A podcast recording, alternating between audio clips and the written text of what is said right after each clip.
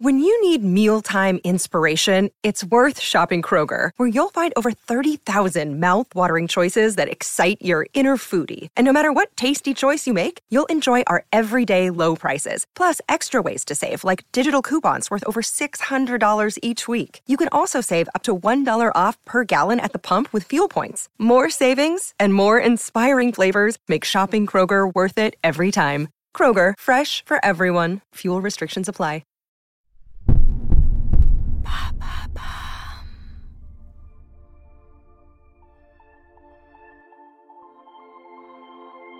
Jacques Demy et Agnès Varda se sont aimés pendant près de 30 ans. Des demoiselles de Rochefort aux plages d'Agnès, en passant par les parapluies de Cherbourg, leur amour, c'est avec le cinéma qu'ils le partagent. Figures incontournables de la nouvelle vague, ils marquent au fer rouge le cinéma international. Pour eux, aimer, c'est tourner, recréer un univers, accepter de changer les codes, c'est vivre en couleur. Une histoire de cinéma, de famille et de tolérance, une histoire d'amour.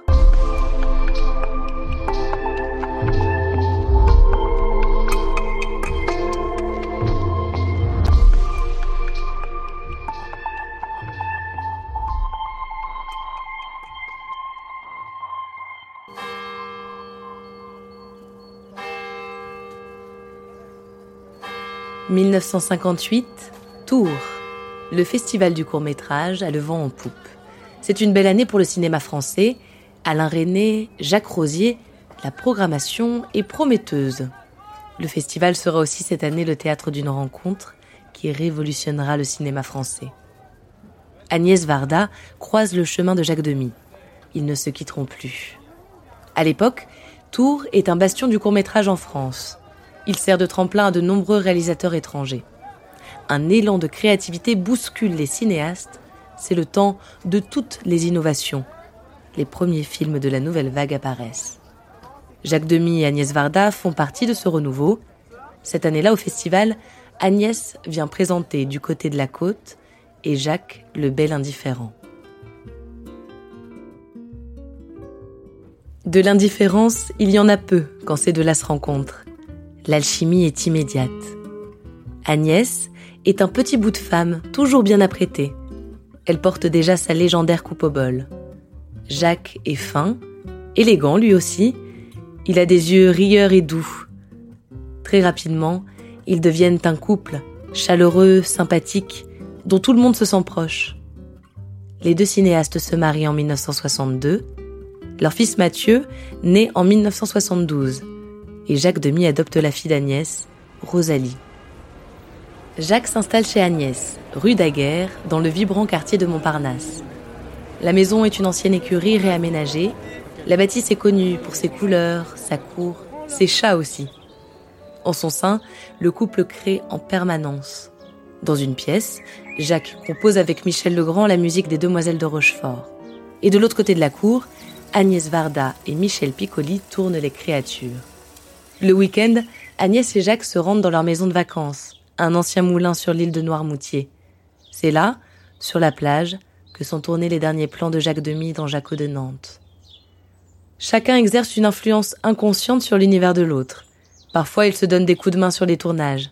Mais Agnès et Jacques tiennent à séparer leur travail de leur vie privée. Est-ce que vous avez l'occasion de collaborer avec Agnès?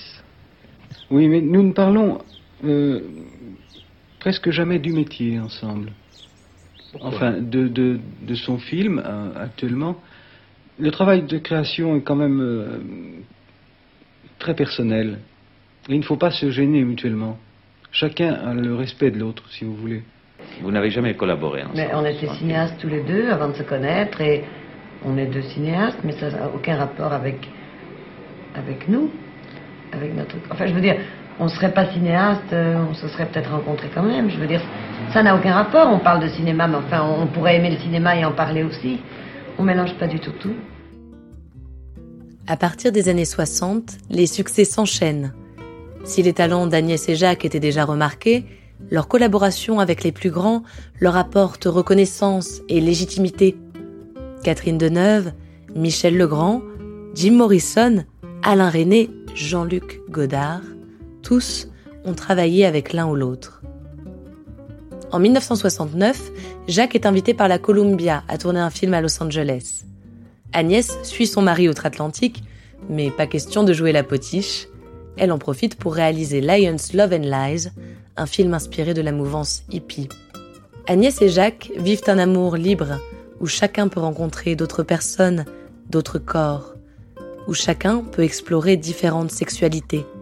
Ils aiment les autres, sans jamais cesser de s'aimer à deux. Je justifie pas la polygamie, je justifie qu'il existe beaucoup de gens sur la Terre qu'on pourrait aimer ou qu'on peut aimer, et que c'est une hypocrisie de dire si on est heureux avec quelqu'un, les autres gens n'existent pas.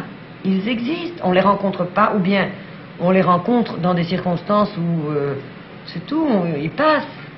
Mais il n'y a, il a pas une seule personne sur la terre qui peut vous rendre heureux. Et justement, la beauté de l'amour, c'est ça, c'est que le hasard vous fait rencontrer une personne et que c'est pas déterminant, c'est pas fataliste, c'est pas. Vous comprenez C'est, beau parce qu'il y a une personne, il y en aurait peut-être une autre. Et c'est ça qui est beau. C'est ainsi que passent les années, légères, insouciantes, des moments de bonheur pur, de richesse de cœur et d'expérience. Jacques Demy est emporté par la maladie le 27 octobre 1990. Leurs derniers moments ensemble, Agnès les a immortalisés sur la pellicule de sa caméra. Des images qui donneront Jacques de Nantes en 1991. C'est quand même mieux de vieillir à deux. C'était notre projet et encore plus depuis qu'on s'était retrouvés. C'était doux, c'était surprenant. On voyageait ensemble, on se posait dans une peinture, on regardait ensemble.